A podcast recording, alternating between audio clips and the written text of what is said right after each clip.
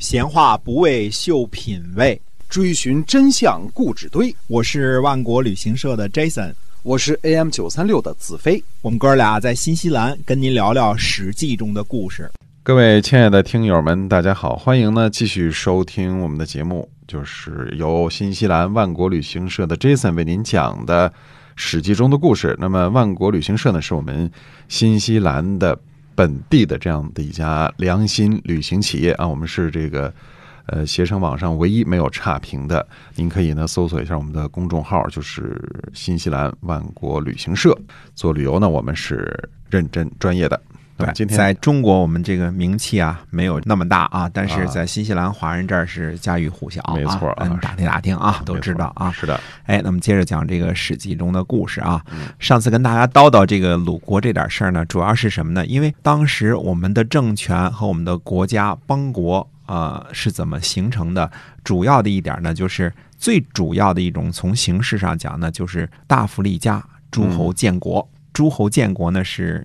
天王封的，周天子封的，是吧？你去鲁国、齐国、陈国、宋国、魏国，对吧？嗯，呃，各种历史的起源啊，比如宋国是前前朝的余孽，这个魏康叔呢是弟弟，对，鲁国呢是周公旦啊，实际上是齐国的是他的儿子伯禽，齐国是姜子牙。那么立家的时候呢，各国呢又开始分，就是主要是靠血缘了。你比如说像鲁国的三环，就是这个庆父、叔牙和季友这三环。那么讲清楚这些呢，大家。就知道这种自然的脉络，我们的家和国是怎么形成的？为什么说风声雨声读书声，声声入耳，家事国事天下事，事事关心啊？这个家和国怎么联系在一起的？大家就知道了啊。那么接着讲的这个时期呢，齐桓公的这个霸业的情况啊，齐桓公最早的霸业主要是出兵讨伐山戎，救助弱小的燕国，这是第一阶段呢最大的军事行动。齐桓公的这个政治目的呢也越来越明确了，以武力呢。维护地方和平，出兵呢，帮助弱小的诸侯国，例如燕国。那在此之后呢，齐桓公呢还有三大功绩，一个是存鲁，一个是迁行，一个是复位，一步一个脚印儿啊，用实际行动证明了自己霸主存在的意义，这才让天下的诸侯呢归心啊，心甘情愿的服从这个霸主，并且。缴纳军赋啊，存鲁。刚才我们说了啊，这个高息啊，这个去把鲁国给存存下来了，对吧？哎，迁行和复位是怎么回事呢？我们先说迁行。原来呢，在这个公元前六百六十三年的时候啊，敌人伐行。我们说敌人在从陕北跨过了黄河之后啊，很多部落都来到了山西、河北、河南来发展啊。那么历史上呢，没有什么太多的关于他们的记载。但是可以肯定呢，在当时的北方，特别是山西和河北，聚集着很多的戎狄部落。啊，前面说过啊，敌人曾经分别对什么呀？对郑国、周王室、齐国、北燕，甚至于鲁国发起过进攻，对吧？邢国的位置呢，大约在今天的河北邢台啊，位置呢比较靠北啊。我们说过啊，大禹治水的时候，大陆泽呢位于邢台以北。啊邢台呢，今天呢位于邯郸和石家庄之间。这个当时的位置呢，属于黄河的西边。嗯，黄河是大约是竖着往上走的啊。所谓的西边就是河北啊，古代的河北啊，我们说的。那么黄河的左边，无论是西还是北，都叫河北。同理呢，黄河的右边、南边和东边都叫河南。河南史书上记载呢，齐桓公在公元前六百六十三年呢，决定救助邢国。而后呢，在公元前六百六十一年，帮助邢国迁徙到了夷夷。夷夷呢，位于今天的山东聊城啊，地理分界呢肯定是河南。河南啊，也就是说呢。敌人的势力过于强大，齐桓公老大呢总是大老远的去救援，也很费事儿。嗯，干脆南迁啊，让让邢国人迁徙到山东，重新建国。这就是迁行这个迁行的由来。敌人的胃口呢显然不小，进攻了邢国之后呢，又在公元前六百六十年呢进攻魏国。我们这里说的魏国呢是魏康叔那个魏国啊。魏国呢最早的封国的这个都城呢是原来商朝的首都朝歌。位置呢，在今天河南的淇县，但在那个时候，它是位于黄河的这个西边，或者叫河北的啊。不过，魏国的辖地呢，有可能包括河南和河北两部分。那是因为什么呢？想当初平定管蔡之乱以后呢，周公旦把原来的殷商啊一分为二了，南边封给魏自起的宋国，北边封给魏康叔的魏国。那么魏懿公呢，喜欢养鹤，还给鹤呢都封了官儿啊，称作和大夫一样的这个宣车。啊，就是这意思，就是什么呢？这个贺是科长，这个贺是处长，这个贺是局长啊，而且坐宝马、坐奔驰都有级别待遇啊。嗯等到要打仗的时候呢，这个受甲的将士们就说了：“说让贺去打去吧，他们都有官儿是吧？啊 是吧？都有禄位，对吧？对对对我们哪会打仗啊？对，我们你看，我们连当官都当不上 啊，是啊，没本事。哎 就是啊，嗯这个卫卫懿公呢，就把石爵交给了石岐子，把令箭呢交给了宁庄子，派他们呢守御，并说呢，用这个来辅助国家，怎样有利怎样做。实际上就等于说，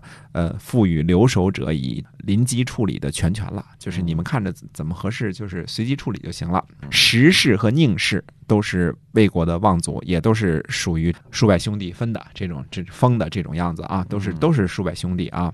那么之后呢，也一直是卿氏级别的家族。魏国呢和敌人在迎泽相遇，结果呢，魏国军队呢被打得大败，叫败绩。魏义公呢不肯去掉国君的旗帜，所以败得更惨。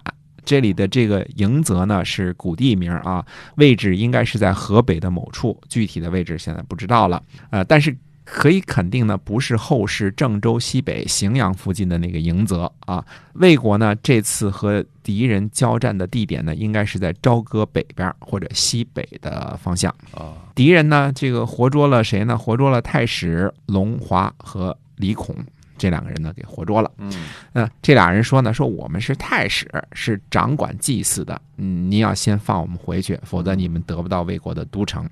等到回到魏国之后呢，这俩人呢就告诉守卫的人说呢，说敌人太厉害了，守是守不住的。于是魏国人呢就在夜里放弃了都城，集体出逃了。敌人呢进入到魏国的都城，发现是空城了，又去追这些个逃跑的人，并且在黄河附近呢就追上这些人了，又一次把魏国打得大败。那么最后有些人逃过了黄河之后呢，宋桓公在黄河边上，这是黄河的南岸了啊，来迎接魏国的败兵。那他们说为什么是宋桓公呢？嗯，以后再讲啊，为什么是宋桓公？魏国的男女移民总共逃出来了七百三十人，哇怎一个惨字了得啊！嗯只有这个七百多人跑出来了。只有七百多人，一个国家就被灭了，就这么给干掉了。那么齐桓公呢，派遣公子无亏率领三百辆战车。步兵三千人去魏蜀逃难到黄河以南，在曹国地盘呢寻求庇护的魏国人，再把滕和贡这个地方的五千人交给魏国，让魏国管理，立了魏代公为魏国的国君。啊，魏代公呢不久死去，由魏文公接任。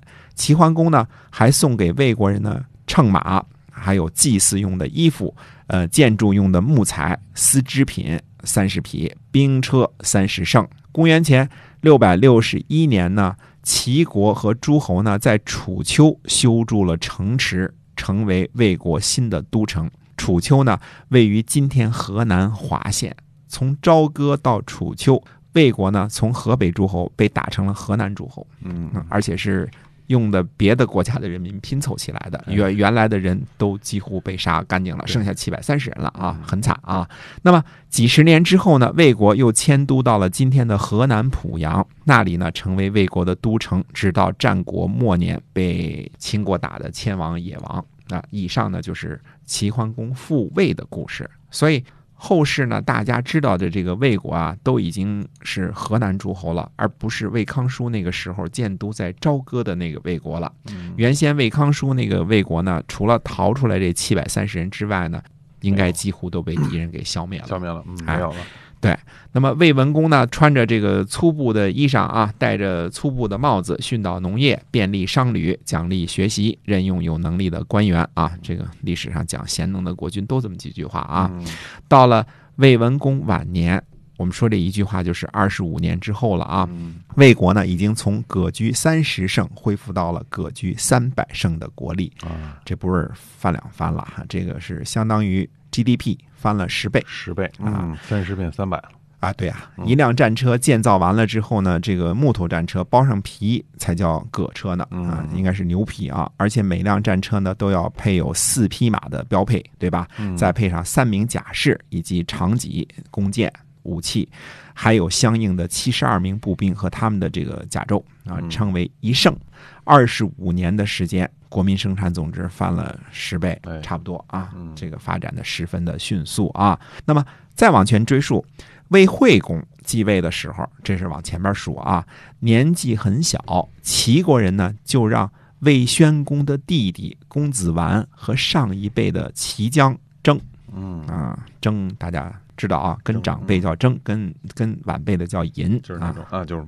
不正当关系啊！啊，不正当关系哎，生了谁呢？生了魏代公、魏文公、宋桓公夫人、许穆公夫人等几个孩子。所以为什么是宋桓公去接待魏国的败兵呢？因为宋桓公是魏国的小舅子，对吧？魏文公呢，因为魏国多难的缘故呢，就去了母亲家的齐国。我查了查啊，这个魏惠公年少的时候呢，正好是谁呢？正好是齐襄公做齐国国君的时候啊，哎，强迫别人家的公子和齐国的这个长辈的公主争这种事儿，估计齐襄公做得出来，估计也只有 只有他能做得出来 对，没错啊。呃，到了公元前六百六十年呢，这个鲁国的鲁喜公继位，请求齐国人呢把这个哀姜的灵柩呢送回来予以安葬。那么齐桓公杀哀姜这件事。事呢，惹得鲁国人不太开心，因为哀姜已经嫁给鲁国了，是鲁庄公的正牌夫人。嗯，她再坏，应该由鲁国来处理，轮不着齐国人动手，对吧？呃，即便齐桓公是老大，也轮不着你动手。邢国人呢，迁到了夷夷；魏国人呢，迁到了楚丘。这个和鲁国一块呢，这三个国家呢，基本上安定了。当时的我们说黄河以北的，或者叫做这个西部的这个地区啊，嗯，基本上就成了戎狄的天下了。只有黄河以东或者叫黄河以南，这才是我们说的什么邢国、魏国、齐国这些地方，是吧？强盛如齐桓公那么牛，也无可奈何，最多也就是帮着亲戚搬个家躲了。存鲁、迁邢、复魏，被认为是齐桓公霸主这段时期的三大主要功业。在这个时期呢，诸侯们才可以称得上是天下归心的。对这位怎么说呢？解危扶困的齐桓公，那才是五体投地的佩服。不过呢，齐桓公领导下的齐国呢，在公元前六百六十年呢，强迫姬姓的封国阳，这个是太阳的阳啊，阳的人民呢迁徙去了其他的地方，齐国呢就抢占了阳的国土。姬姓封国阳呢，位于今天山东沂水西南。等于是在一片的这个歌功颂德之中啊，我们也要看清楚齐国的真实面目。对于相对强大的国家来说呢，那么齐国自然是这个又拉又打，对吧？对对于不太强大的，比如说杨国，那就把人家轰走了，把地方给占了。对于更加弱小的，比如说，呃，晋国仅存的这个季啊、张啊，就直接连土地带人民就照牌全收了，哎，就给人接收过来了。对的，而且在齐桓公时期呢，诸侯们对于北方强大的戎狄基本上无可奈何，就差不多等于默认黄河以北就是戎狄的地界，等于是这个呃北边就就归你们戎狄了，游牧民族了。那个时候的黄河呢，还是雨河呢啊，我们说大约是沿着太行山的东路。基本上呢是东就东北西南啊这个方向的西南这俩，实际上是斜木悠的，有点竖着的这种感觉啊，就是现在这个沿着铁路线这个这个位置走，哎，对的，呃，讲了这么多齐桓公的这些个事情啊，下次我们这个又该回到我们的另一个主角晋国这儿了，对，我们再讲讲晋国的事情。那么下回跟大家接着说。好，今天啊，我们这个史记中的故事，我们的节目就到这儿，跟您说再会了。